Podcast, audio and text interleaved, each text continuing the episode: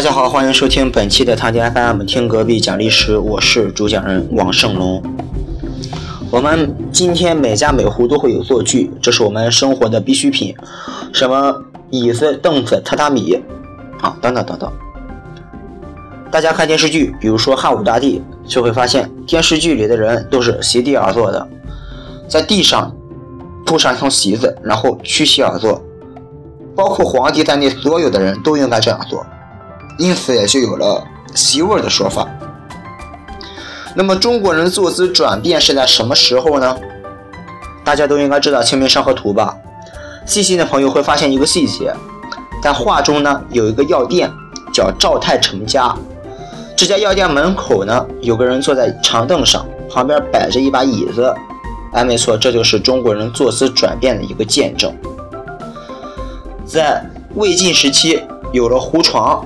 这是一种可以折叠的坐具，使用者双腿垂直于地面，在唐代时期开始流行，类似于今天的马扎。我们看韩熙载夜宴图这张画里边，就会发现里边的人各种坐姿各种有。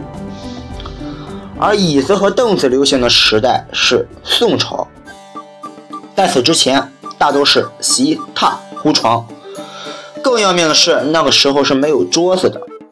桌子和椅子是配套出现的，在宋朝之前是没有这两个词的，因为宋朝以前人们使用的都是机或者案，就是咱们今天客厅里边摆放的茶几。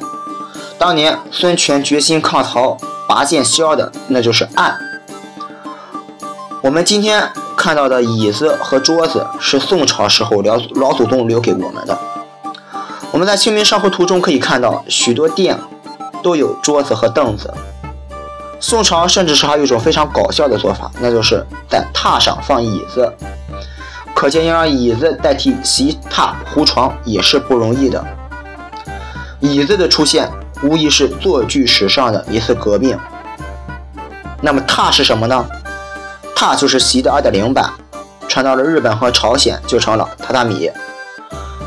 我以前去一个朝鲜族家的朋友做客啊，吃饭的时候就是坐在榻上，特别别扭，坐也不是，跪也不是的，用不了多久腿就麻了。榻可以坐也可以躺，而且大都是木质的，可以移动的，有些还可以挂起来。木质的榻是有大有小的，大的可以放鸡，小的也就只能坐着了。我们在步辇图中可以看到，李世民就是坐在榻上。所以榻还有个别称，就是步辇。只不过步辇是帝王的代步工具，后来也变成了轿子。从席到榻，从胡床到椅子，可不要小瞧这些转变。这也是我们身心解放、礼节转变的一个象征。同时，坐具的转变也表达了我们祖先对舒适美好生活的要求。好。本期的听隔壁讲历史就是这些，欢迎大家留言及讨论，关注汤家 FM，更多更好的音频等你来听。